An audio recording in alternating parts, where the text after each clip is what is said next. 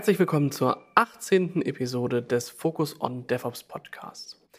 Nachdem wir jetzt viel auch über ähm, sowas wie Kubernetes gesprochen haben und auch über die verschiedenen Dinge, wie man das so betreiben kann, wie man das aufsetzen kann, gibt es da ja immer noch das ein oder andere Thema, was eben in der Cloud anders ist als on-prem oder vielleicht auch in Kombination besser gehandelt werden kann. Deswegen haben wir heute uns ein Thema vorgenommen, was ähm, einen dieser Aspekte auf jeden Fall mit erschlägt, wenn nicht sogar mit weiteren Teilaspekten um die Ecke kommt.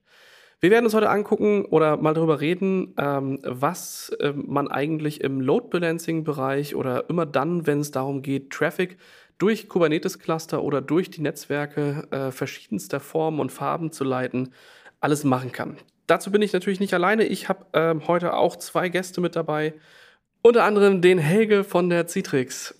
Helge, erzähl mal kurz, wer bist du eigentlich, was machst du und äh, was treibt dich zu diesem Thema? Ja, hallo, mein Name ist Helge Brust. Ich bin bei der Citrix Sales Engineer für Application Delivery and Security. Das heißt, es ist alles um das Thema ähm, Networking.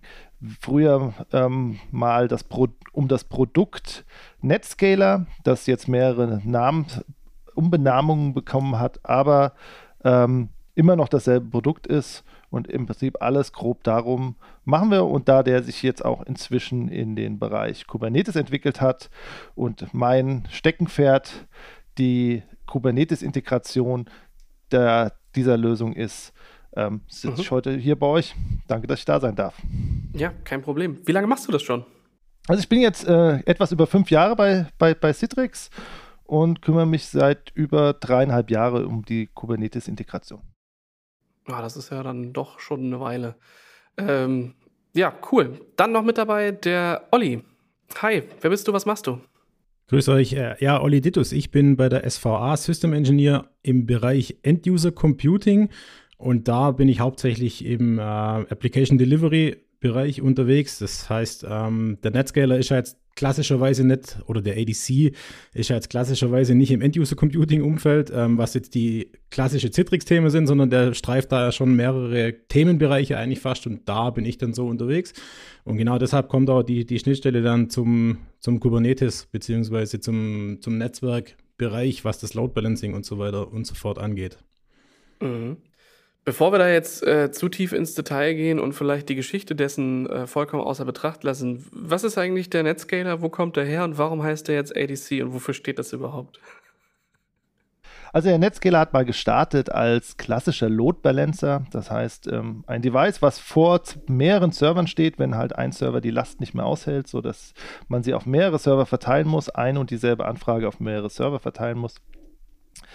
Ähm, inzwischen ist es ein Application Delivery Controller, deshalb auch umbenannt, weil er mhm. inzwischen mhm. wesentlich mehr Funktionen hat, als nur ähm, ein Paket nach links oder nach rechts zu schicken. Also Application Delivery Controller sind heute mehr als nur Load Balancing, sind Security Geräte, wir reden hier von Authentisierung, wir reden hier von DOS Mitigation, wir reden hier von Bot Protection, von Web Application Firewall, alles das sind Themen, die ein Application Delivery Controller heute mitliefert, als, ich sag's mal, ähm, Wall oder als Wand vor ähm, oder Eingang für eine Applikation.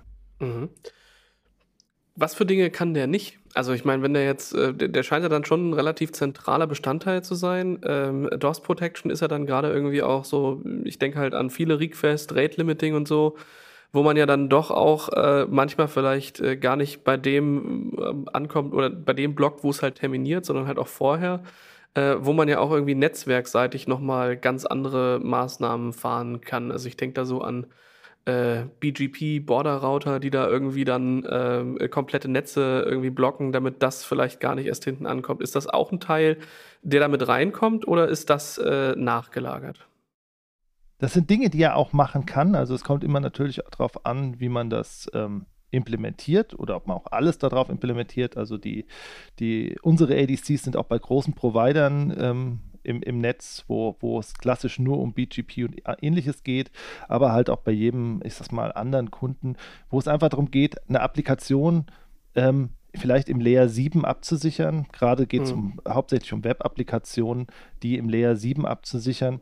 Was, was wir halt nicht machen, ist sowas wie Intrusion Detection oder Intrusion Prevention. Das sind dann externe Systeme. Aber ich sag's mal, ähm, klassisch alles von ich schicke das Paket von links nach rechts, ich mache Authentisierung, ich mache Rate Limiting und ähnliches. Das können wir alles auf dem ADC machen. Mhm. Olli, wie bist du eigentlich dazu gekommen, ähm, äh, so ein Produkt mit äh, zu betreuen? Ah, ganz klassisch reingerutscht. ähm, das, ähm, ich komme klassischerweise aus dem, aus dem reinen Citrix-Business, wie es früher mal war, was die Desktop-Applikationsvirtualisierung ist. Und dann gab es irgendwann mal ähm, ein Produkt, das quasi das Gateway von außen in die Umgebung reinstellt. Ja? Ähm, und mhm. so bin ich dann einfach da damit nach oben gewachsen. Und dann ging es immer mehr und mehr in die, in, die, in die Schiene mit rein, wo es dann halt weg vom klassischen Desktop- und Applikationsvirtualisierungsbereich in den ähm, ja, Application Delivery-Teil dann mit reinging, beziehungsweise in den kompletten Security-Bereich.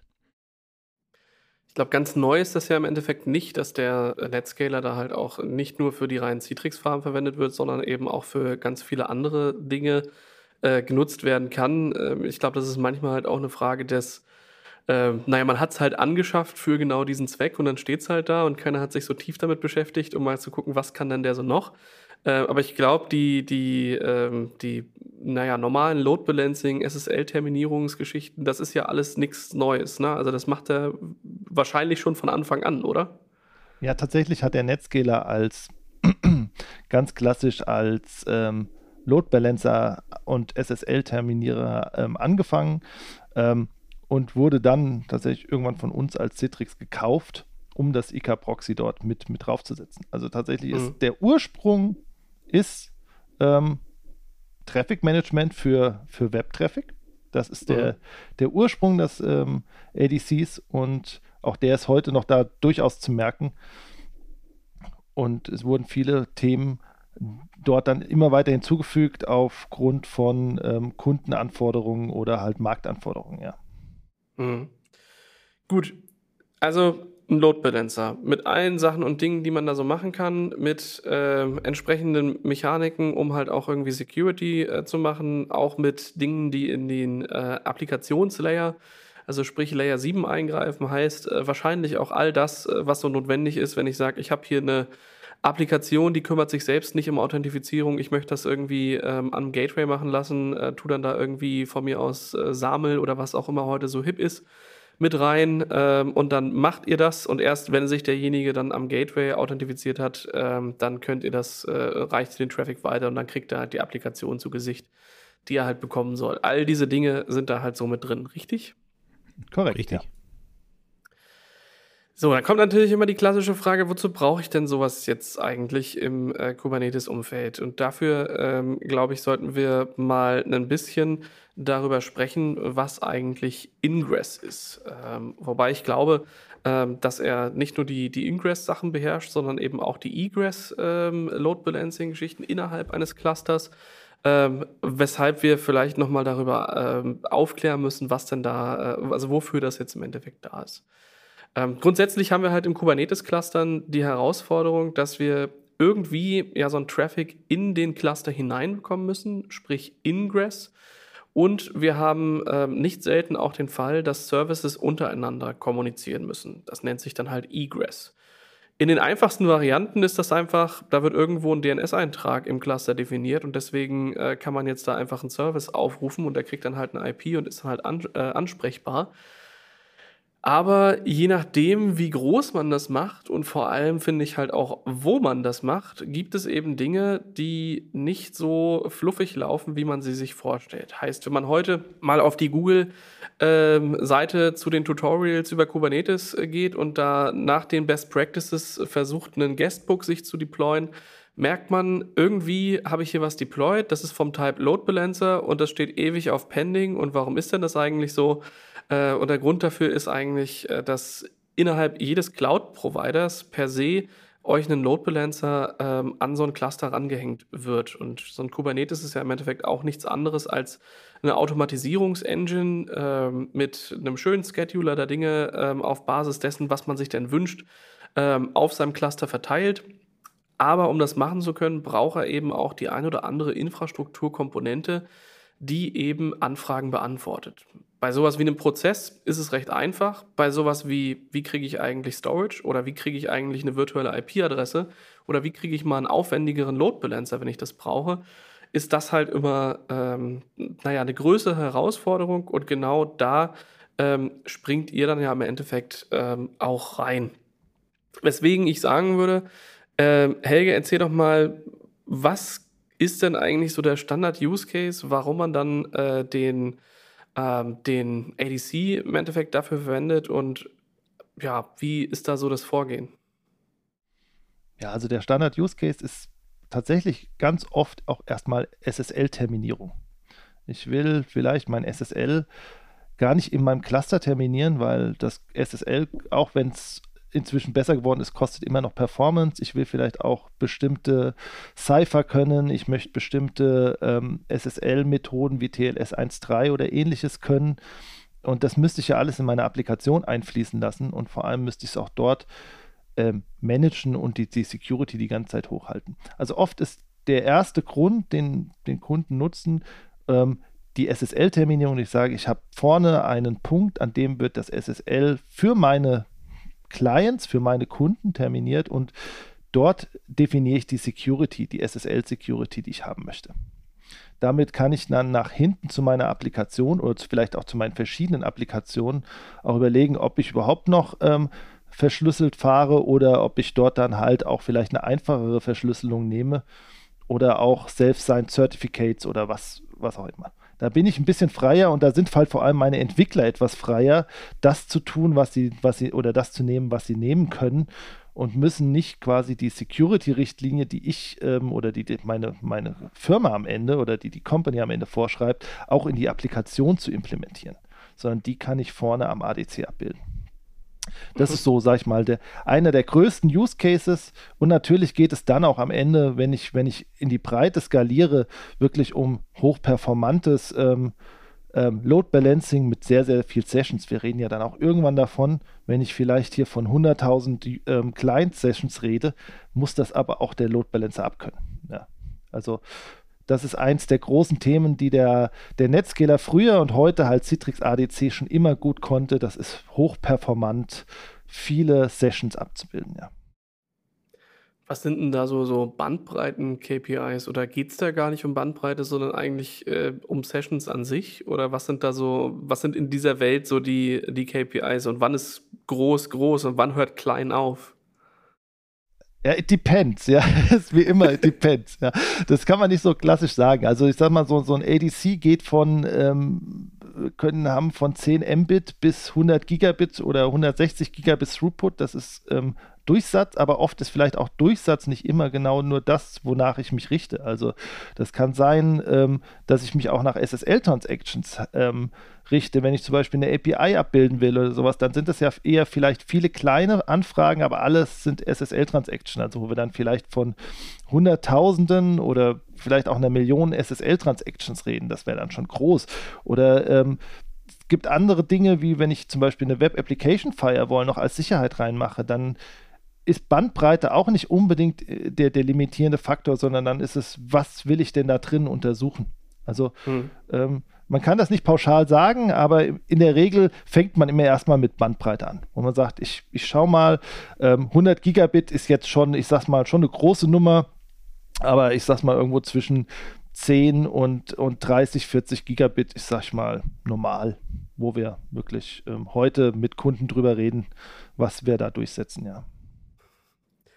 Ich finde das immer so beeindruckend, äh, wenn das halt wirklich die, die großen Maschinen sind. Und ich gehe mal davon aus, äh, bei euch gibt es ja auch die, die verschiedensten äh, ähm, Produktkategorien. Äh, das fängt ja dann an so bei so einer kleinen virtuellen Appliance und dann halt bis zu den großen äh, Killermaschinen, die dann halt wahrscheinlich auch mit, mit ASICs bestückt sind, um die äh, SSL Verschlüsselung möglichst effizient und ähm, schnell auch hinzukriegen. Da gibt es natürlich auch richtig, richtig große äh, Maschinen. Olli, wie sieht es bei dir aus? Ähm, hast du da was im Keller bei dir? Tatsächlich habe ich da was im Keller bei mir, ja.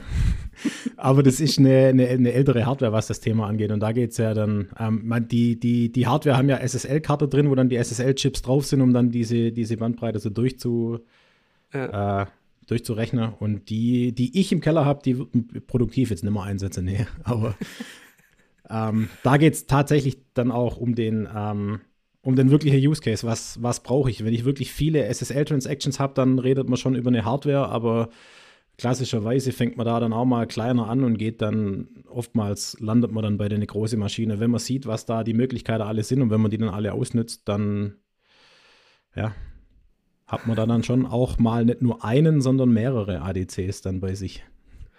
Was war so bisher das, das komplexeste, komplexeste Setup, was du da so hast? Weil ich denke mal, klar, so der, der Standard ähm, ähm, Haus und Hof, kleine Load Balancer, der halt da ist, der, äh, den implementiert man ja schon ein bisschen häufiger, aber ich meine, gerade so die großen, anspruchsvollen Setups sind natürlich die, wo die Augen äh, richtig anfangen zu leuchten, wo man sagt, das Ding, das hätte ich auch gern mal. Ich weiß noch nicht wofür, aber ich glaube, ich hätte es gern. Ja, da gibt es da gibt's jetzt einige. Das kommt immer, also ist das Größte, was, was ich jetzt jemals betreut habe, war jetzt zum Beispiel mal, wo dann SDX ähm, in unterschiedliche Länder stehen, um dann halt auch so Global Server Load Balancing zu machen. Ähm, und dann im Hintergrund ähm, noch mehrere ADCs zu haben, die dann für die unterschiedliche Bereitstellungsmethode sozusagen dann verwendet werden. Also eine SDX ähm, ist die, die große Hardware-Plattform, auf der dann virtuelle Appliances laufen, die dann quasi ähm, tenant-basiert sind. Und diese virtuelle Appliances können dann wiederum auf die Hardware-Ressource zurückgreifen und so kann ich dann mehrere Instanzen auf einer großen Hardware steuern. Habe dann quasi den Vorteil von meiner virtuellen Instanz zusätzlich zu den Vorteilen, die mir die Ding bringt, die mir die SDX bringt. Das ist dann schon groß und da macht es dann auch wirklich Spaß, ja. Ähm. Ja, dachte genau, ich mir. Also bei mir sind es auch gerade so die größeren, komplexeren Setups, wo man vielleicht auch noch mal in das ein oder andere äh, in so ein Edge-Case reinkommt, wo man sagt, okay, da war man jetzt vielleicht noch nicht vorher, äh, da fängt dann auch irgendwann wieder der Lernbereich an. Äh, aber sowas, wenn das dann nachher steht, macht natürlich richtig Spaß, ne? Ich würde mhm. da vielleicht gerne noch so einen, einen Fact dazu ähm, machen. Das Besondere halt vielleicht an dem, an dem unserem Citrix ADC ist halt, eigentlich ist es Software. Auch wenn er auf Hardware ausgeliefert wird und auch SSL ähm, Accelerator Karten nutzt, ähm, ist er erstmal Software. Das heißt, egal in welchem Formfaktor wir ihn benutzen, sei es jetzt in dieser großen Maschine als SDX oder als kleine virtualisierte VM oder am Ende im Container oder in der Cloud als äh, Maschine, das ist überall derselbe Code. Es ist überall dieselbe API, es ist überall dieselbe Funktion. Das heißt, mhm. wir, wir unterscheiden da an der Stelle nicht dass wir sagen, okay, die eine kann jetzt das und die andere kann nur das, sondern alle können im Prinzip jede Funktion darstellen. Natürlich ist irgendwie die Hardware durch die Accelerator-Chips etwas performanter, was SSL-Transactions angeht. Das ist natürlich der Grund, Hardware zu nutzen, weil ich dort äh, SSL-Berechnung auslagern kann.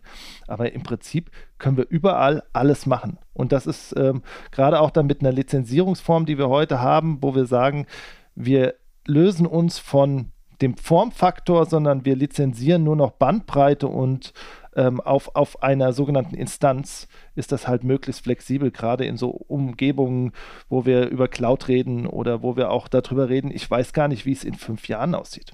Mhm. Ja, absolut. Das bringt mich dann so zu der Sache. Ich meine, Load Balancing klingt ja jetzt eigentlich, eigentlich relativ trivial. Ja, ich kriege einen Request rein und dann äh, schubse ich den mal nach links und mal nach rechts und wenn zwischendurch jemand hops geht, dann äh, kriegt er von mir erstmal keine Requests mehr, bis er sich wieder bei mir meldet und alles halt irgendwie wieder läuft. Das ist äh, meine, ich sag mal, relativ rudimentäre Vorstellung von Load Balancing. Aber ich glaube, das ist bei weitem noch nicht alles. Von daher äh, mal so in, die, äh, in eure Richtung, was gibt es denn da eigentlich für verschiedene Load Balancing Verfahren und ähm, wofür ist was vielleicht auch geeignet? Also das klassische Load Balancing, in dem Fall, man hört es dann auch öfters mal von diesem Nord-Süd-Traffic, ist einfach nur, ich komme an meinem Netscaler, an dem Citrix ADC an und gebe dann meine Requests ins Backend weiter, wo auch immer dieses Backend dann, dann sein mag. Ja. Das ist dieses typische Load Balancing, was du gerade beschrieben hast. Ja. Was dann mhm. auf diesem ADC alles passiert, wie ich Requests umschreibe, ob ich was hinzufüge, ob ich Header hinzufüge und so weiter und so fort, das ist dann mal ein äh, anderes Blatt Papier. Aber das ist so das typische Load Balancing, dass ich eben von, von oben nach unten komme. Ich hab, lande auf meinem ADC, dann passiert irgendwas und dann geht es ins Backend an den jeweilig zuständigen Server. Ja. Und dann haben wir ja noch dieses Load Balancing, was du als, als Vortreffende als Egress bezeichnet hast, dann, wenn ich dann wirklich noch von, äh, West nach Ost oder von Ost nach West oder von links nach rechts. Je nachdem, wie man es jetzt halt ausdrücken will, wie man das dann, dann beschreiben kann. Ja, das sind so die, die Arten von, von Load Balancing. Jetzt, ich glaube, so langsam verstehe ich überhaupt, was dieses North, äh, äh, North, South und äh, Ost, West irgendwas soll.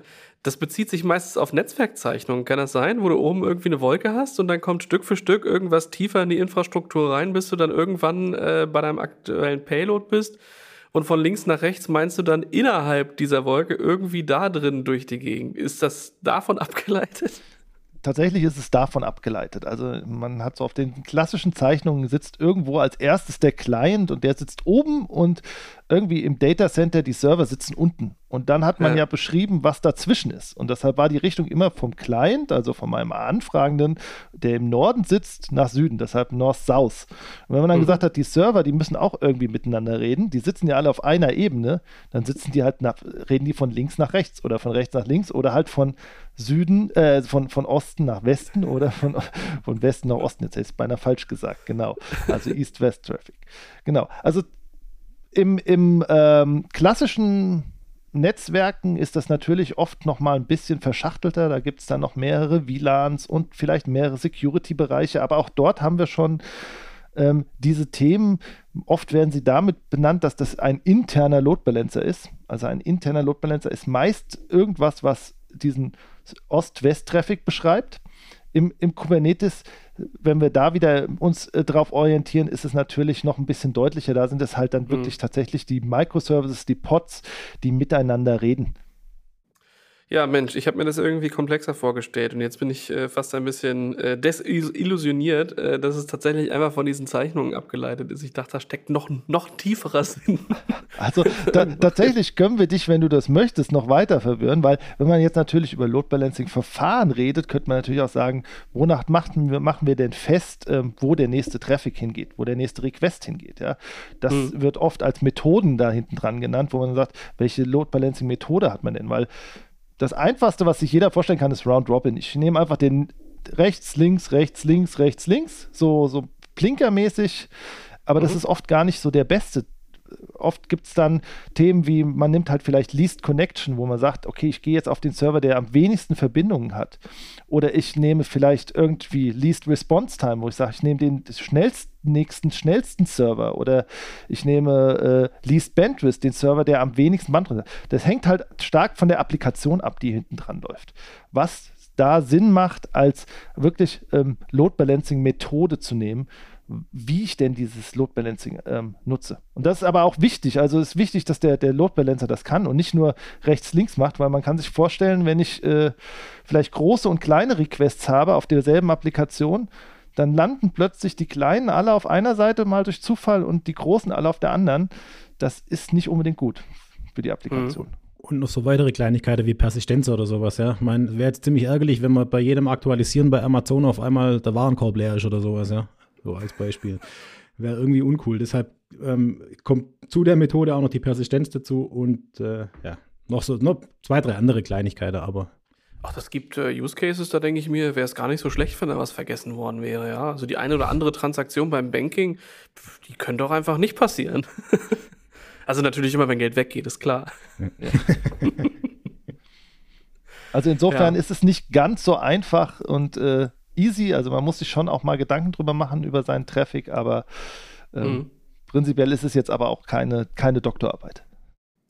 Verstehe. So, jetzt ist natürlich, wenn wir wieder in Richtung Kubernetes gucken, ähm, ganz klar, wenn wir irgendwie ähm, in Clustern unterwegs sind, die halt keinen, ähm, keinen nativen Cloud-gegebenen äh, Load Balancer halt hat, dann muss man halt irgendwie eine Entscheidung treffen. Und dann braucht man halt irgendwas, wenn man, äh, wenn man halt äh, den Type Load Balancer allein äh, benutzen möchte. Und das ist ähm, meistens ja irgendwo in, in, Layer 4 begründet. Das heißt, wir brauchen irgendwo erstmal eine, eine IP-Adresse, die außerhalb unseres Clusters erreichbar ist und die irgendwo terminiert werden muss. Das können wir ja relativ einfach äh, ich sage mal auch mit der, mit der niedrigsten Stufe der Integration ähm, von so einem ADC ja recht schnell bewerkstelligen. Ja? So ein schnelles Helm-Chart deployed kurz ein paar Credentials ausgetauscht und zack, bumm, äh, kann ich den Type Load Balancer verwenden und krieg virtuelle IP-Adressen.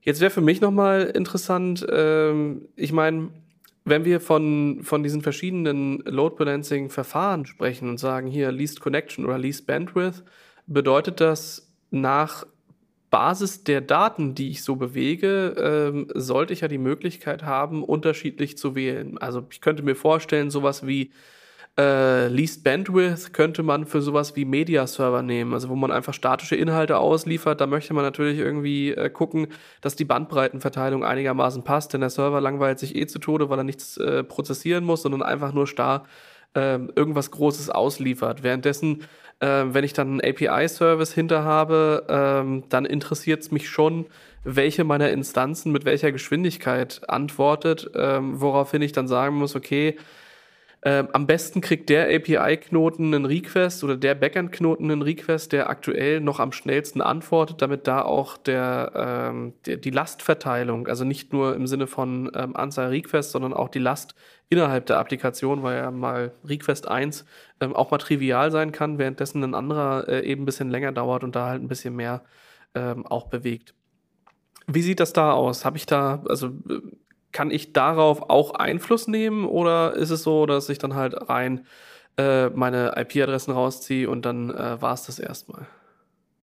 Ja, also du hast die Möglichkeit, ähm, über den sogenannten Ingress-Controller, der dann am Ende die Steuerung des ADCs außen übernimmt, ähm, genau das zu machen. Du definierst einen klassischen Kubernetes-Ingress. Es gibt dort ja schon die, die, ähm, diese Methode, und mhm. wir ähm, arbeiten an der Stelle, das ist eine der wenigen Stellen, wo wir tatsächlich mit Annotations arbeiten, sonst arbeiten wir mit sogenannten äh, Custom Resource Definitions, aber eher an der Stelle arbeiten wir mit sogenannten Smart Annotations, wo ich sagen kann, ich kann für diesen Service jetzt definieren, was möchte ich denn hinten dran eigentlich an, an Load Balancing Methode verwenden.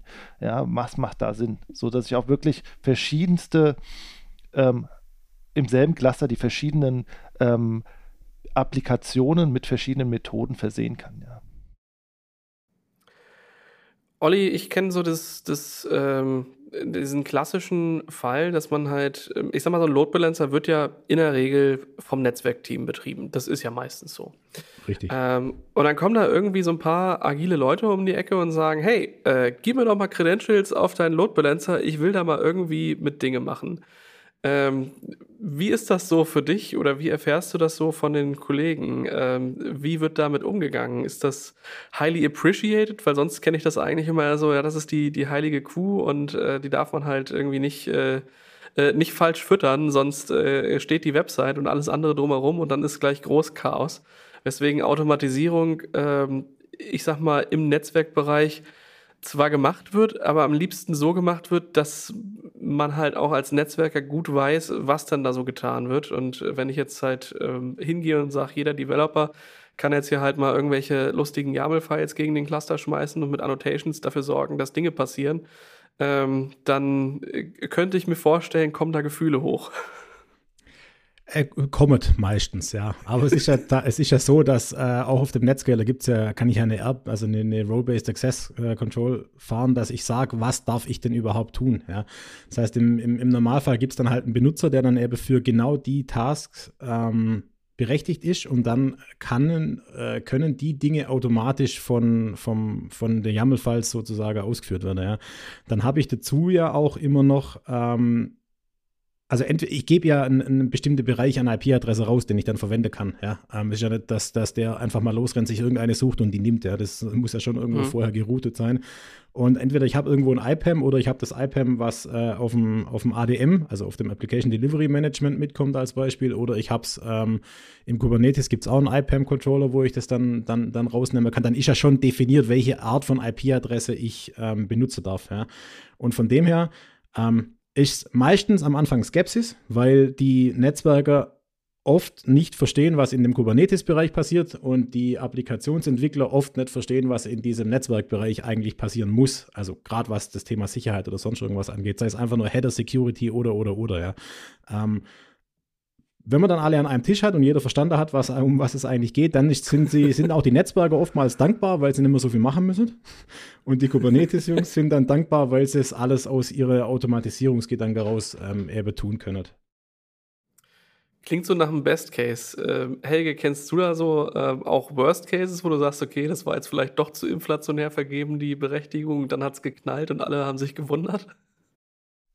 Ja, also das passiert schon, ähm, wo man dann, ähm, gerade wenn man dann nur eine einzelne ähm, Netscaler-Instanz hat oder ADC-Instanz hat, ähm, für, sein, für alle seine Applikationen und dann ähm, kommen die, äh, ich sag mal, die, die agilen Jungs und konfigurieren an Profilen rum oder ähm, ähm, sind da halt immer sehr, sehr forsch, ja. Das kann, das kann schon passieren. Also oft ist es dann deshalb auch so, dass man, gerade wenn man dann diese größeren Maschinen hat, die wirklich viel bei unseren Kunden unterwegs sind, die ähm, die, die virtuellen Instanzen trennen können, dass man dann vielleicht sagt, okay, ich baue für die, für die Kubernetes Applikationen eine eigene Instanz auf. So, dann habe ich eine saubere Trennung zu meinen, ich sag's mal, herkömmlichen Applikationen. Ähm, das ist das schon. Aber ich sag mal so, dass ich jetzt sagen würde, es hat irgendjemand geschafft, ähm, den, den ADC damit kaputt zu machen und äh, das, das nicht. Also es ist eher, dass da vielleicht die Absprachen schwieriger werden ähm, oder man sich genauer, genauer an, an Grenzen halten muss. Aber es ist jetzt nicht so, dass ich mit dem Ingress-Controller den, ähm, den ADC einfach kaputt mache und sage so, hm. Pech gehabt, ist euer Problem, ja. ja gut, ich denke, das ist, äh, das ist ja generell dieses DevOps-Thema. Ne? Es ist nicht mehr äh, euer Problem oder unser Problem, äh, sondern es ist halt ein Problem des, äh, des Businesses, ja, und da ist man dann vielleicht gemeinschaftlich für verantwortlich, ähm, irgendwie das Beste bei rauszuholen man hat ja auch stellerweise Vorteile. Wenn ich jetzt gerade mal einfach nur überlege, die Integration, die der Ingress-Controller hatte Richtung äh, Vault, also HashiCorp Vault zum Beispiel, ja, dann bringe ich ja in den ADC auch nochmal irgendwo mehr Sicherheit mit rein. Wer sich da anmelden kann und so weiter und so fort. Das sind halt Themen, wo dann im klassischen Netzwerk meistens gar nicht so bewusst bekannt sind. Da gibt es halt typisch Credentials, ja. Halt Benutzername, habe ich Passwort, melde ich mich an, alles ist super. Ähm, aber dass ich dann auch halt irgendwie in irgendeiner Form mit Tokens oder sonst irgendwas arbeiten kann oder das automatische Ausroller von Zertifikate oder sonst irgendwas, was ich dann über das Vault oder über die, ähm, ja, über den Zert-Manager von Kubernetes machen kann oder sowas, das sind ja dann eigentlich nur Vorteile, die man dann halt nur irgendwie aufeinander legen muss. Aber mhm. tatsächlich kaputt hat es noch niemand gekriegt. Man, man sieht halt, oft ist wirklich, wie der, der Oliver sagt, der, die Vorteile sind da, die, die viele Leute nicht wissen. Also ich ich war oft bei Kunden, die dann gesagt haben, ja, wir haben das Problem, äh, unsere Load Balancing Truppe, die ist so langsam, da muss ich mal ein Ticket öffnen und bis ich dann was ändere, weil ich eine neue Kubernetes Node hinzugefügt hat, gefügt habe oder sich der, der Node Port geändert hat oder ähnliches. Und ähm, als wir dann erzählt haben, ja, wir haben so einen Ingress-Controller und damit könnten wir im Prinzip genau das steuern, während halt auch die Security vorher äh, vorne dran trotzdem noch das Profil, das SSL-Profil und so definieren kann und bestimmen kann, war dann plötzlich die Augen groß, das wurde ausprobiert und dann, oh, das ist toll, weil wir können hinten agil sein und vorne dran kann ähm, im Prinzip die Netzwerk-Security aber trotzdem noch ihr Ding machen und sagen, ich habe einen Einstiegspunkt, ich bin ich kann da mein Logging machen, ich kann dort äh, meine Security äh, definieren. Das ist schon wichtig. Ich glaube, am Ende hat Automatisierung auch immer viel mit Vertrauen und mit Wissen, was da so passiert, äh, zu tun. Ne? Also wenn du sagst, hier, wir haben hier halt äh, eine Situation, ähm, wo wir halt irgendwie gelitten haben und gemerkt haben, ui, wenn hier irgendwie 20 Services hoch und runter gefahren werden, sich ständig IP-Adressen ändern, weil sowas nun mal ähm, eine agilere Infrastruktur ist, als ich baue da mal einen Server und da steht da drei Jahre, ähm, dann kommt natürlich ganz automatisch der, der Schmerz auf. Das sehen wir natürlich auch im, im Storage-Bereich. Ja? Also wo vorher irgendwie mal ein Applikationsserver rangebaut wurde und dann hat man da halt eine, eine, äh, ein Stück Storage aus dem Sahn rausgeschnitten, das da rangehängt. Dann war halt äh, Second Day eher so, ja gut, dann vergrößert man das halt mal, weil die Datenbank größer geworden ist. Ja, kein großes Problem. Äh, Gibt es ein Monitoring-Ticket, manchmal geht es auch schon automatisiert. Passt. Aber in dem Moment, wo man halt sagt, okay, äh, wir, wir gehen jetzt mit Applikationen so um, dass das wirklich äh, keine äh, kleinen Haustiere sind, die man immer äh, hatchet und hatchet und pflegt, äh, von Iteration zu Iteration, sondern wir reißen es halt alles neu ab und bauen es halt neu auf. Äh, inklusive aller Konstrukte, die halt so drumherum äh, drin sind, teilweise halt selbst den Cluster ähm, auch regelmäßig mal neu deployen, was ja auch keine schlechte Idee ist, dann wird es dann schon irgendwann so weit, dass man denkt, boah, ich habe keine Lust mehr, das zu machen. Jemand, etwas soll mir das abnehmen. ja. Das bringt mich zum nächsten Thema. Ähm, apropos nicht zu wissen, was man braucht oder zu gucken, was es denn so gibt. Ein Thema, was natürlich immer irgendwie mit äh, Traffic innerhalb von Kubernetes-Clustern äh, zu tun hat und ähm, was man da halt machen kann, ist halt dieses Thema Service Mesh. Häufig gehört, selten verstanden, äh, mit ganz vielen Formen und Farben, die auch das annehmen kann. Von daher, ich habe ja mal so in meiner Vorrecherche so ein bisschen geguckt. Das ist ein Thema, das könnt ihr auch, das macht ihr auch. Äh, von daher Helge, was ist denn so deine Kurzerklärung von, was ist eigentlich ein Service Mesh? Ja, meine Kurzerklärung, was ein Service Mesh. Ich glaube, das ist gar nicht so einfach, das in kurz zu erklären. Aber im Prinzip ist es ein Security Framework, um meine Kommunikation oder auch mein, ja, mein, hauptsächlich meine Kommunikation innerhalb des Clusters zu definieren. Wer darf mit wem, wie schnell darf jemand mit wem, beziehungsweise mit wie, wie stark darf jemand mit wem ähm, und ähnliches. Ja, das, kann, hat kann verschiedene Ausprägungen haben, ob man es sich nur auf Richtung äh, Traffic ähm, bezieht oder halt auch auf Traffic, ähm, sowas wie Role-Based Access Control und, und, und. Da gibt es verschiedene, ähm, ich sag's mal, Spielarten beziehungsweise auch Vertiefungen, wie ich es beim Kunden sehe. Die einen sehen da tatsächlich mehr ihre ähm, Security-Rollen abgebildet. Andere reden nur darüber, ich möchte sicherstellen, dass der Service nur mit dem redet oder ähnliches. Ja, ähm, spielen wir mit ähm, mit Istio bzw. Linkerd, die da quasi die, die Control Planes, ähm, die gängigen sind. Aber auch da haben wir gesehen, gerade für die Kunden, die nur Traffic, diesen schönen Ost-West-Traffic eigentlich absichern wollen, haben wir eine Lösung, die nennen wir Service Mesh Lite, ähm, die komplett ohne Istio und ohne äh, Linkerd auskommt. Also wo mhm. wir sagen, tatsächlich dort bringen wir einen ADC in das Cluster als Container. Also wie ich vorhin sagte, unsere, unser ADC ist Software, das heißt, wir konnten den auch ganz einfach in Container portieren und haben jetzt die Funktionen dieser, ähm, des ADCs dann plötzlich im, im Cluster und können dort den, den Nord, ähm, äh, Entschuldigung, den Ost-West-Traffic äh, drüber leiten und ähm, damit auch dort natürlich dann ähm, Security draufbringen. Sei es MTLS, sei es auch dort SSL ähm, ähm, Themen oder Authentisierung oder Rate Limiting, alle diese Themen. Ja. Ich sag mal so, so ein wirklich full-flavored ähm, Service Mesh sieht man halt gerade da, wo die Anforderung ist, wirklich Ende zu Ende eine sehr hohe Verschlüsselung zu haben. Wo ich sage, ich muss wirklich sicherstellen, an jedem Pod wird SSL verschlüsselt.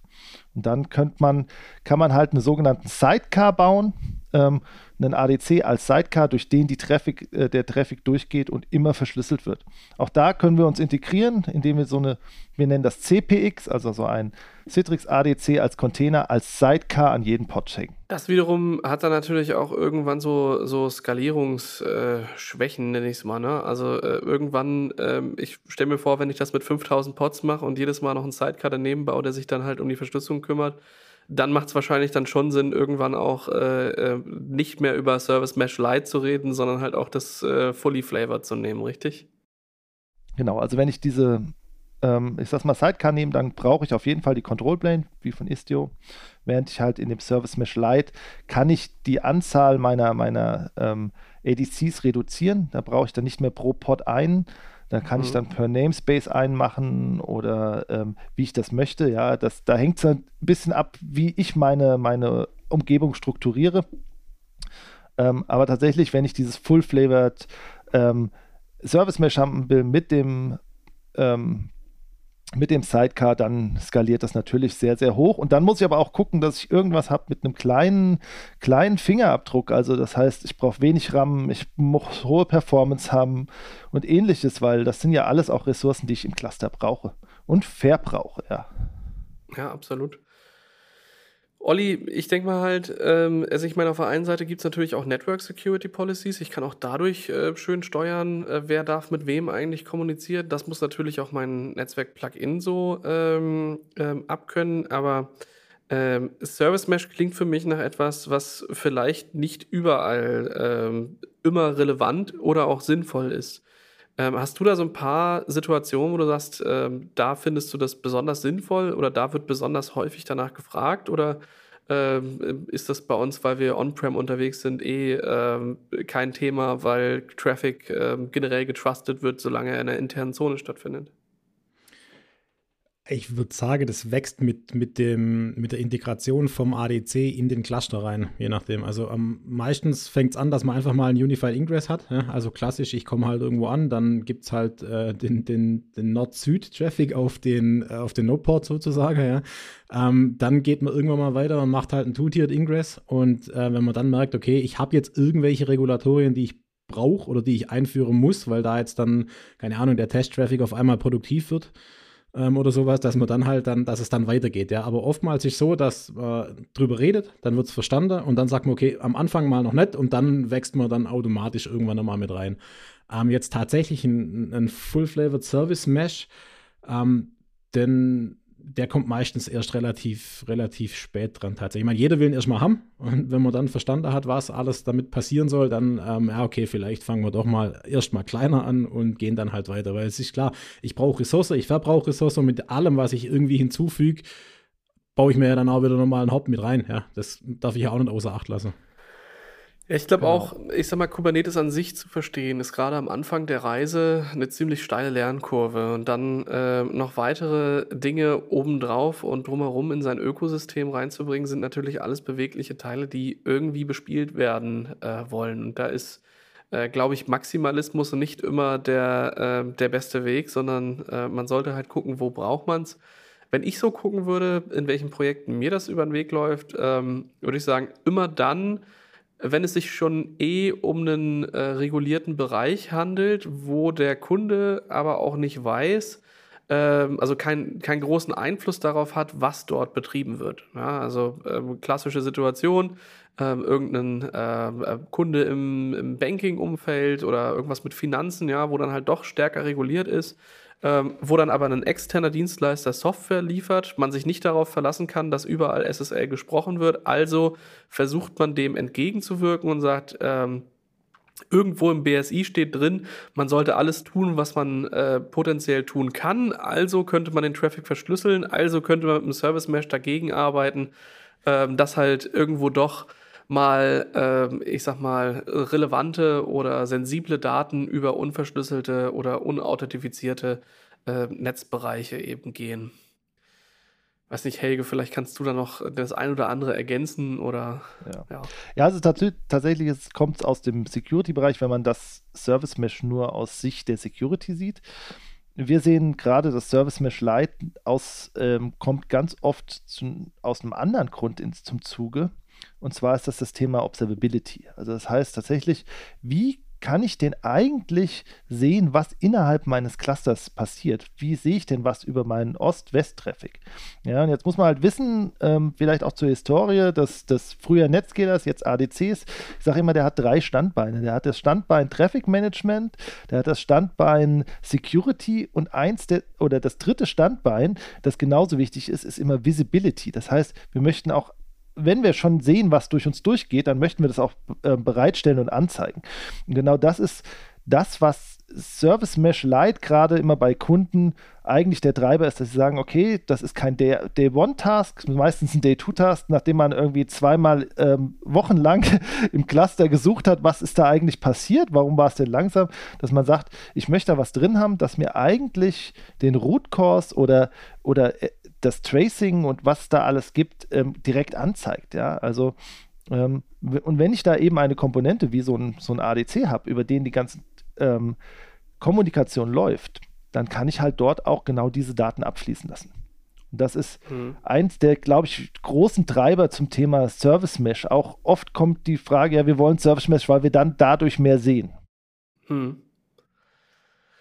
Ja, gut, macht Sinn, ne? Also, wenn ich regulieren kann, was geht, äh, und ich natürlich immer mitbekomme, was so passiert, dann kann ich auch erstmal loslaufen lassen und überhaupt erstmal schauen, was ich denn da so habe, ne? Also, die, die klassischen Diagramme, in denen man so Kommunikationsbeziehungen aufzeichnet und wenn man das dann halt äh, gegen ein Tool laufen lässt, man dann doch merkt, ui, äh, wieso kommuniziert denn hier eigentlich der, äh, der Testcluster mit einer Produktionsdatenbank oder sowas? Äh, oder was sollen eigentlich die Pods, äh, die, die Kommunikationsstränge dazwischen und wieso ist hier eigentlich irgendwie Broadcast-Traffic oder sowas?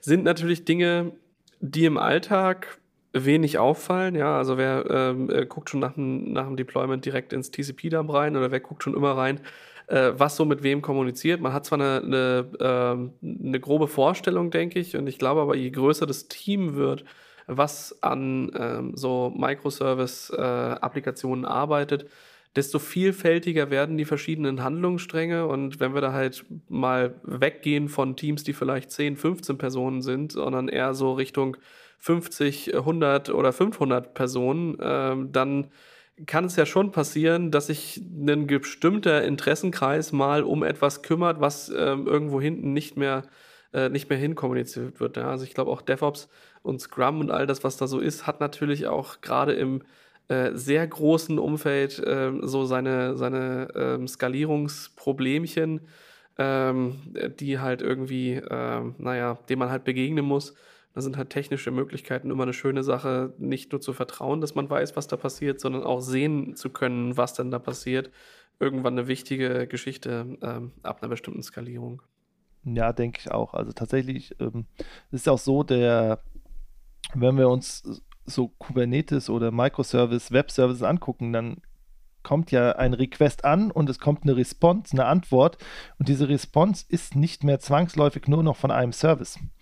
Die kommt dann von allen Services. Und irgendwann, wenn ich da ein Problem habe, möchte ich ja vielleicht auch als ähm, Verantwortlicher der Applikation wissen, welcher dieser Microservices verursacht jetzt vielleicht Latenz oder welcher verursacht jetzt, dass, dass ich dort eben eine falsche Antwort zurückkriege. Und da hilft es halt dann, wenn ich ähm, innerhalb des Clusters genau so eine Architektur habe, das ausspielen kann und die entsprechenden Tools dafür mir dann das entsprechende anzeigen. Also wir können da in, sowohl in die, ich sag mal, gängigen Tools in diesem, in dem Umfeld, also sei es jetzt ähm, Prometheus Grafana, sei es Kibana, sei es ähm, Zipkin und was es da alles gibt, ähm, ausspielen. Aber wir haben natürlich auch, bringen natürlich auch unser eigenes Tool mit, unser Application Delivery Management.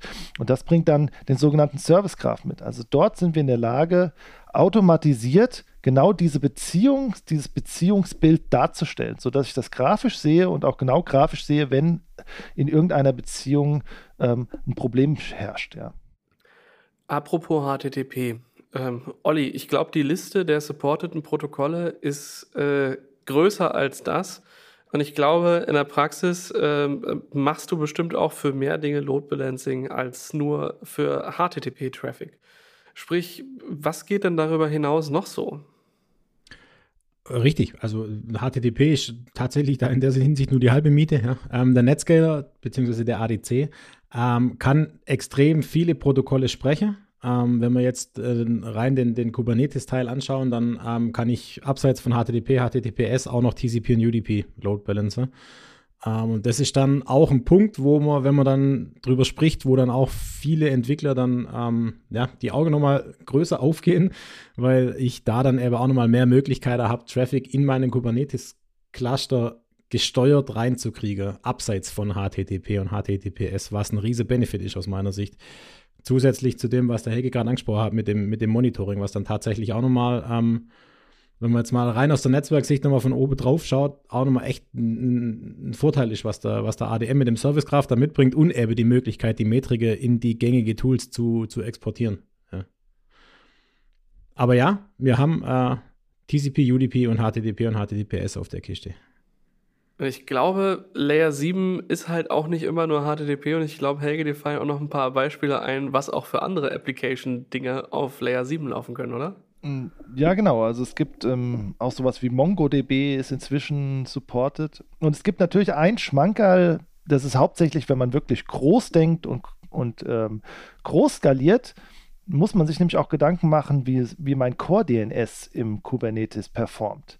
Weil ja irgendwann jeder, bei, bei Ost-West-Verkehr, jeder ähm, Pod immer wieder die DNS-Abfrage macht, um die IP-Adressen seines Gegenübers zu kriegen. Und auch da haben wir die Möglichkeit, ähm, weil der, der ADC das schon immer kann, DNS-Caching zu machen. Und wenn ich dann überlege, dass ich eben mehrere solche CPXen, solche Container in mein Cluster bringen kann und das macht mir mein DNS-Caching und kann dadurch die Last von meinem Core-DNS reduzieren, das ist natürlich auch sehr charmant.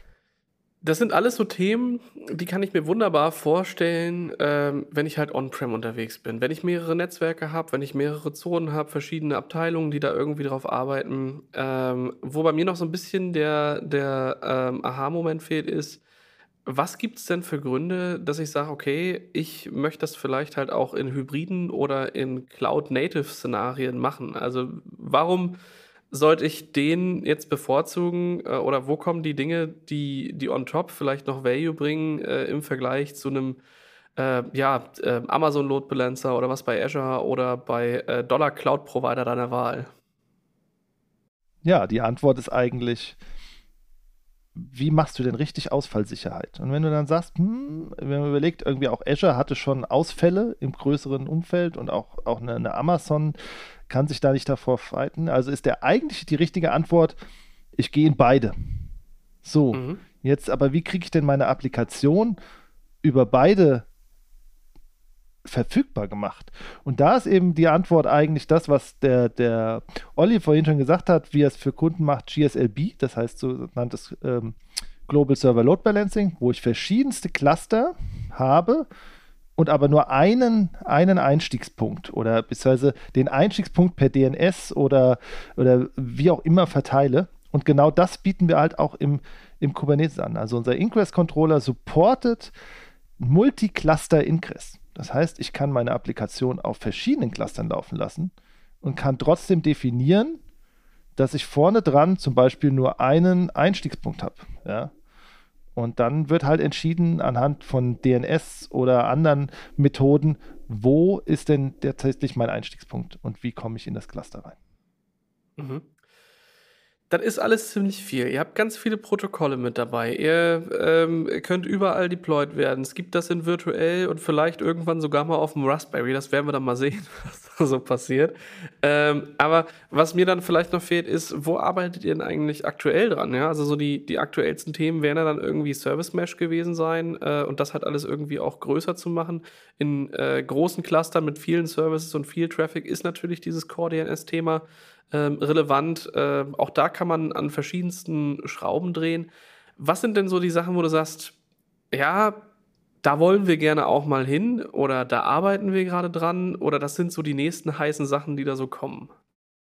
Also wo, ich sag mal, am, am meisten im Moment noch geschraubt wird oder, oder neu released wird, so ist eigentlich der richtige geschraubt, hört sich so an, als wäre es noch, noch nicht heil, aber wo, ich sag mal, die, die immer mehr Features hinzukommen, ist ähm, das Thema Security, gerade API Gateway und äh, Web Application Firewall, wo ich sage, da kommen immer mehr Features und CAD-Vervollständigungen ähm, raus, sodass ich aus dem Kubernetes-Cluster heraus sagen kann, ich ähm, kann eben genau diese ganzen Themen DOS Protection, Rate Limiting und ähnliches eben ähm, auf meine API abbilden oder halt auch sogar, ich kann ganze WAF-Policies Policies halt auf meine, aus meiner Kubernetes-Applikation heraus definieren. Das ist ja genau der wichtige Punkt. Also, dass ich vorher einen ADC, den ich da habe, per Hand äh, konfiguriere, dass er auch diese Applikation hinten dran schützt. Das ist, das ist, denke ich, klar. Aber es geht natürlich darum, es genau in diesem, diesem beschreibenden Weg, wie es halt Kubernetes macht, ähm, zu unterstützen, so dass wir auch wirklich nativ, ich sag's mal, Kubernetes sprechen. Also das ist auch die Idee des Ingress-Controllers, nicht irgendwie Config-Dateien in äh, Kubernetes ähm, dann auf den ADC zu schieben, ähm, sondern es ist tatsächlich die Idee, nativ über den etcd ähm, zu sprechen, so dass ich wirklich sagen kann, jeder, der der, der sich mit Kubernetes befasst, sieht, dass das eine vollständige Integration ist und nicht nur ähm, ich schiebe jetzt halt eine Config-Datei irgendwie über Kubernetes auf meinen ADC. Ja. Mal eben noch mal kurz irgendwo XML eingefügt. Genau, XML oder eine CFG-Datei. Also da, die, die, die, einzigen Dinge, die wir wirklich haben, ist in dem Ingress diese Smart Annotations. Ansonsten nutzen wir immer sogenannte Custom Resource Definitions, die am Ende dahin führen, dass das wirklich nativ Kubernetes ist. Ja und in der etcd auch abgelegt ist. Also nirgendwo in irgendeinem File ist, sondern die Themen sind alle in der etcd drin. Hm.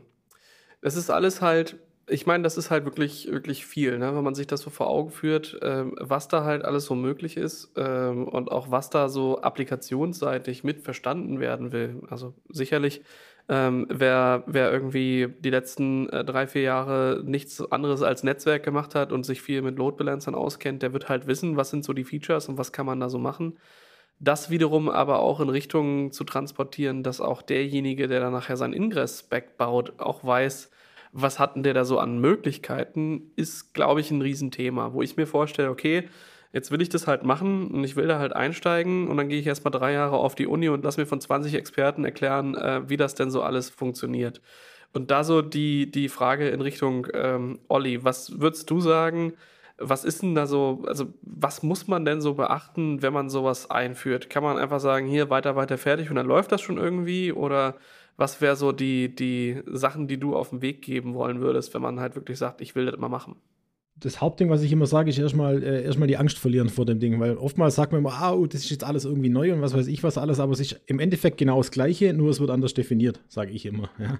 Ähm, aber es ist, äh, Ingress bleibt Ingress, egal wo ich ihn herkomme, wenn ich was Load Balance von Nord, Süd, Ost, West, links, rechts, wie auch immer, ja, es bleibt immer das, das ganze Thema. Also von dem her gesehen, einfach mal erstmal das, das, das, ähm, hier, äh, das ist neu, das ist doof, das muss, das muss mal, das muss mal verlieren. Ja. Wenn das dann, wenn das Thema dann weg ist, dann ähm, ist der erste Schritt, den, den, den ich dann immer mache, auf die, auf die Docs von, von Citrix, beziehungsweise auf die Developer-Docs, sich da mal die, die, die Annotations, beziehungsweise die Service-Annotations äh, mal durchgucke, dass ich weiß, ähm, wie das Format überhaupt funktioniert. Natürlich, immer klar, wenn man das aus der Kubernetes-Seite rausspricht, ich muss YAML verstehen irgendwie. Ja, ich sollte vielleicht wissen, was äh, Kubernetes ist, ja, ähm, dass ich ähm, dann, dann die Dinge habe. Aber ähm, wenn ich dann dies, das, ähm, wenn ich verstanden habe, wie der Weg funktioniert, ja, dann geht es auf die äh, Examples von Citrix bei GitHub und dann kann ich mich bei denen durchhangeln. Da gibt es ein, ein komplette, können wir in die Show Notes legt man den, den Link dazu rein. Das ist ähm, Cloud Native Getting Started Guide. Da gibt es dann in alle möglichen äh, Flavors die Möglichkeit, mir da die Dinger nachzubauen, ja, wo dann die äh, die YAML-Files dabei sind, wo dann drinsteht, was ich alles genau Schritt für Schritt machen muss. Und so kann ich mich dann an die ganze Sache rantasten. Und auch die sind so aufgebaut, dass es am Anfang ein Unified Ingress ist, dann Two-Tiered Ingress, dann geht es Richtung Service Mesh und dann kann ich dann auch nochmal weiterbauen. Will ich wirklich API-Gateways dazu nehmen? Will ich WAF-Policies dann nochmal mit raushauen? Das sind alles Themen, die da wunderbar auf, aufgelistet sind. Genau. Mhm. Also ich glaube, eins der wichtigsten Dinge ist Angst verlieren und zu verstehen, was Kubernetes eigentlich anderes macht als, ich sag mal, klassisches Konfigurieren. Ich sag mal, Kubernetes geht, hat schon immer diesen Anspruch, ein Desired State darzustellen. Also ich sage, ich beschreibe, wie es sein, wie der Endstatus ist. Das ist ja genau das. Und nicht, ich muss wissen, wie ich da hinkomme. Also ich sag mal, klassisch war es bisher immer so, ich musste wissen, ich muss einen V-Server anlegen, ich muss eine Policy bauen, an die Policy muss ich ein Profile binden, in dem Profile muss ich einen Server konfigurieren und so ähnliches. Das sind Dinge, die ich, von denen ich mich ein bisschen lösen muss muss, muss verstehen, ah, im Kubernetes ist eigentlich die Idee, ich beschreibe nur noch, wie es am Ende aussieht. Da gibt es einen, einen Ingress, einen Port, auf dem die, diese Applikation laufen soll. Punkt. Ja. Ja, und ich glaube, das ist es halt, ja. Also ähm, am Ende ist es, glaube ich, alles kein Hexenwerk, sind halt die vielen Stellsch äh, Stellschrauben, an denen man drehen kann, äh, wo man sich, denke ich, ein bisschen mehr Zeit nehmen sollte, auch in die Vorplanung, so wo man sich sicher sein sollte, was von den ganzen Möglichkeiten, die es halt gibt, will man. Äh, von daher, das mit der, mit der Beschreibung und dem ähm, Getting Started ist eine, eine schöne Geschichte, wo man halt mal auch alles einmal durchprobieren kann und wo man eben schauen kann, okay, wie fühlten sich das jetzt an, hier so ein Service Mesh zu deployen und was sind denn da die Sachen, die ich da eben machen kann. Ich glaube, das war dieser lustige äh, Sockenshop, den ihr da halt auch äh, als Beispielapplikation mit äh, verwendet, ne? Genau, wir haben einmal unseren Coffee Shop, also wo man Kaffee und Tee bekommen kann, oder auch den Sockenshop, ja. Den haben wir auch. Und Säfte gibt es auch genau. mittlerweile. Stimmt, Säfte gibt es auch. Und ja. was halt auch da vielleicht interessant ist, wir haben unseren, unseren ähm, ADC im Container als ja, Express-Version nennen wir das, ähm, ist dir verfügbar. Das heißt, ich muss mich nicht irgendwo registrieren oder ähnliches, sondern ist direkt bei Quay.io kann ich das ähm, runterladen oder beziehungsweise ähm, es ist ja eine Registry, also über mein, meine YAML-Files direkt anfordern und kann, kann einfach mal ausprobieren. Also dieser, diese Express-Version ist in, insofern abgespeckt, dass sie halt nicht so viel SSL kann und nicht so viel Bandbreite. Sie, sie fängt dann einfach an ähm, zu, zu throtteln ab ähm, 20 ähm, Mbit, aber für Testen ist das vollkommen in Ordnung und zum, zum ersten Mal loslegen und zum mal hands-on und dann braucht man auch nicht irgendwie, ich muss jetzt, brauche jetzt eine EVA-Lizenz und die läuft wieder aus oder ähnliches, sondern das ist ähm, direkt quasi loslaufen. Ja. Wie sieht denn das aus mit der äh, Express-Variante? Kann ich da halt auch Layer 4 Geschichten mitmachen? Also brauche ich da noch einen, einen ADC, der sich irgendwo außerhalb befindet oder kann ich einfach das Helmchart deployen und dann fertig? Kannst du natürlich auch. Du hast halt das Thema, gerade niedrige Ports ist halt schwierig im Kubernetes irgendwie darzustellen. Ich habe ja. immer wenigstens einen High-Node-Port, auf dem dann mein Service läuft. Wenn ich halt irgendwie tatsächlich Port 80 oder 443 haben will, wird schwierig, das ohne oder mhm. eigentlich kenne ich keinen Weg, es ohne einen ADC außen zu machen, weil ich halt immer einen mhm. High-Node-Port habe. Aber wenn ich sage, okay, ich will jetzt einfach mal gucken, ähm, wie läuft's ähm, und ich kann in meiner Testumgebung mit einem High-Node-Port leben, dann bin ich fein. Dann kann ich, brauche Aber Vips oder so äh, kann der nicht für mich äh, bereitstellen. Ne? Dafür brauche ich dann halt äh, zwangsläufig den, den ADC, oder?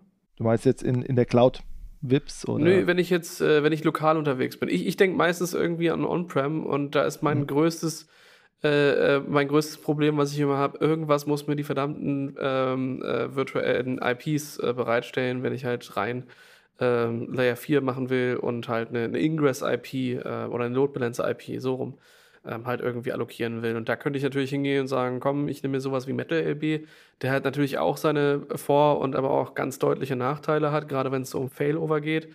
Ähm, währenddessen das dann ja hier, äh, ich, ich glaube, eher so auf Ingress-Ebene äh, dann passiert und nicht auf der, äh, auf der äh, Layer 4 IP-Ebene, richtig? Also der Express genau. meine ich jetzt. Ja, aber wie gesagt, es gibt eigentlich keinen Unterschied zwischen Express und lizenziert. Also der Ingress-Controller kann immer alles. Mhm. Und ähm, auch das Thema ähm, IPAM kann, können wir auch mit der Express-Variante darstellen. Also wo wir sagen, es gibt vielleicht ähm, drei, vier, zehn IP-Adressen, ähm, die stelle ich bereit und die kann ich mir dann einfach ziehen. Ja. Mhm, okay. Ja, muss ich noch mal ein bisschen genauer drüber gucken. Wir haben da natürlich auch eine, eine größere Lab-Installation. Äh, der Olli hat sich da äh, in die Bresche geworfen, das alles mal äh, so mit durchzuprobieren. Das ist definitiv lohnenswert, sich das mal, äh, mal anzugucken. Haben wir, denke ich, auch viel beigelernt. Ähm, ich glaube, auch ein, ein, großes Thema ist halt immer ähm, Qualität der Dokumentation. Ne? Ähm, das äh, gilt, glaube ich, mit jedem neuen Produkt immer und immer wieder da kommt halt was Neues, das wird über die API eingeführt und dann ähm, äh, kriegt man da irgendwie vielleicht mal ein Beispiel, aber mal so richtig ausgeschrieben, alles, was da halt drin steht. Ähm, das ist halt auch immer so ein, so ein Kriterium von Reife, finde ich. Also nicht nur ein Produkt auf den Markt zu hauen, sondern auch das so zu machen, dass mir ein Onboarding wirklich, ähm, ähm, naja, leicht gemacht wird ähm, oder dass ich mich da halt auch reingraben kann, ohne vielleicht immer komplett zu verstehen, äh, was ich da machen muss oder zu lesen äh, was jetzt die, die API-Referenz für, äh, für Parameter eigentlich zulässt und, äh, und halt macht. Von daher ist eine echt tolle Sache, dass ihr da die, die, ähm, die Examples halt auch habt, die auch Applikationen mit beinhalten, denn ähm, das sind dann wenigstens, ich sag mal, Working Examples, von denen man sich weiterarbeiten kann und nicht immer nur dieses, äh, guck mal, hier ist ein YAML, mach mal was mit und dann äh, gibt es irgendwo eine Doc wo, wenn man Glück hat, noch sämtliche Konfigurationsoptionen stehen. Aber spätestens, wenn man dann halt sagt, okay, ich möchte jetzt äh, mal eben die Header-Size vergrößern und ich brauche hier ähm, halt mal Session-Stickiness. Äh, ich weiß, sowas geht, ich weiß, sowas gibt's, aber ich finde hier keinen Spec, wo das drin ist. Äh, das sind halt immer so die Themen, wo dann, äh, wo es dann halt irgendwo schwierig wird und wo es dann für einen Engineer, glaube ich, auch immer gut ist, ähm, naja, ordentlich aufgearbeitete Dokumentationen zu haben. Ja. Ja, genau. Also unser Product Management versucht immer für jedes Feature, was ähm, hinzugefügt wird, ähm, auf dem Ingress Controller auch ein passendes, ich, ähm, ich sag mal, Demo im Getting Started zu, zu bereitzustellen, sodass man auch sieht, wie kann ich es denn benutzen und wie, wie funktioniert es. Und ich denke auch, die, meiner Ansicht nach sind auch die, die Developer-Docs, die wir bereitstellen, echt, echt ver benutzbar. Ja?